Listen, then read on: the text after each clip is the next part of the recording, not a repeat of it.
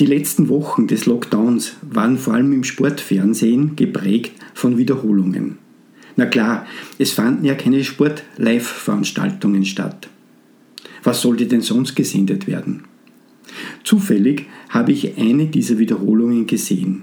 Es war eine Sportdiskussion aus dem Jahr 1989. Damals wurde in einer hochkarätigen Runde über die Bedeutung des mentalen Trainings im Sport gesprochen. Glühende Verfechter mit großen Erfolgen wie Baldur Breimel stießen allerdings nicht auf ungeteilte Zustimmung, vielmehr wurde unverhohlen Skepsis und Ablehnung zum Ausdruck gebracht. Meditation, Biofeedback oder mentales Training waren damals im Sport auf anderen Kontinenten gang und gäbe. In Europa allerdings als esoterisch und exotisch angehaucht verschrien. Für mich ist es unglaublich, dass drei Jahrzehnte später, und wenn man sich ehrlich sind, 30 Jahre ist doch ein eher überschaubarer Zeitraum, diese Diskussion total überflüssig geworden ist. Im Sport und somit auch im Spitzenfußball ist mentales Training gang und gäbe. Spitzenfußballer bereiten sich natürlich körperlich intensiv auf ihren Beruf vor. Selbst Superstars wie Cristiano Ronaldo oder Lionel Messi trainieren hart und härtest. Denn sie wissen, körperliche Fitness ist eine wesentliche Grundlage für Erfolg. Genauso arbeiten allerdings Spitzenfußballer und somit auch diese beiden an ihrem Mind. Sie bereiten sich mit mentalem Training auf verschiedene Spielsituationen vor, visualisieren ihre Ziele oder fördern ihre Körperharmonie mit Meditation. Um nur einige wenige Beispiele zu nennen. Gleichzeitig werden von immer mehr Profiklubs Mentaltrainer eingesetzt, um die Spieler im mentalen Bereich zu unterstützen alle im Spitzensport und hier nicht nur im Fußball erkennen die enorme Bedeutung der mentalen Kraft. Auch im Business werden zögerliche Versuche gestartet, die mentalen Fähigkeiten der Mitarbeiter zu trainieren. Meist allerdings wähnen sich Führungskräfte davon nicht betroffen. Sie bräuchten diesen Vierlefanz nicht, so höre ich es immer wieder. Die Situation erinnert mich frappant an die Diskussion im Jahre 1989 zum mentalen Training im Sport. Dabei sollte doch jeden von uns Managern einsichtig sein. Die fachlichen Kenntnisse sind extrem wichtig. Excel, PowerPoint oder die Bedienung des CAD-Programmes sind die Grundlagen der täglichen Arbeit. Doch dabei dürfen wir nicht stehen bleiben. Wie bereiten wir uns, wie bereiten wir unsere Mitarbeiter auf eine Herausforderung, zum Beispiel bei der nächsten Präsentation vor?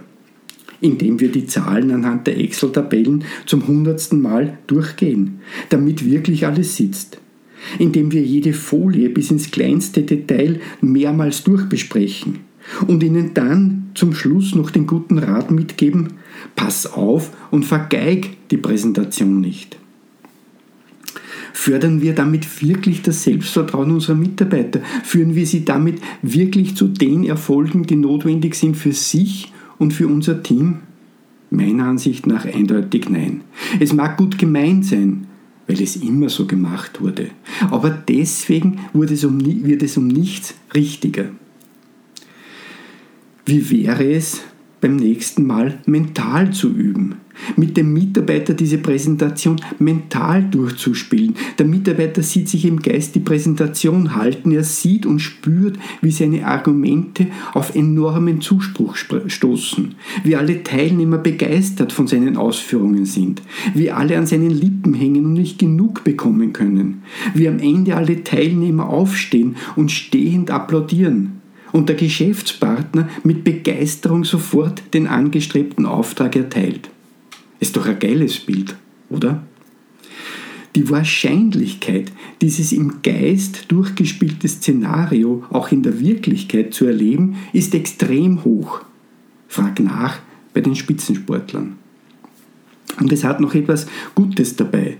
Es gibt keinerlei Nebenwirkungen. Es ist absolut risikolos. Übrigens, nächstes Wochenende soll die deutsche Bundesliga ihre unterbrochene Saison mit Geisterspielen fortsetzen.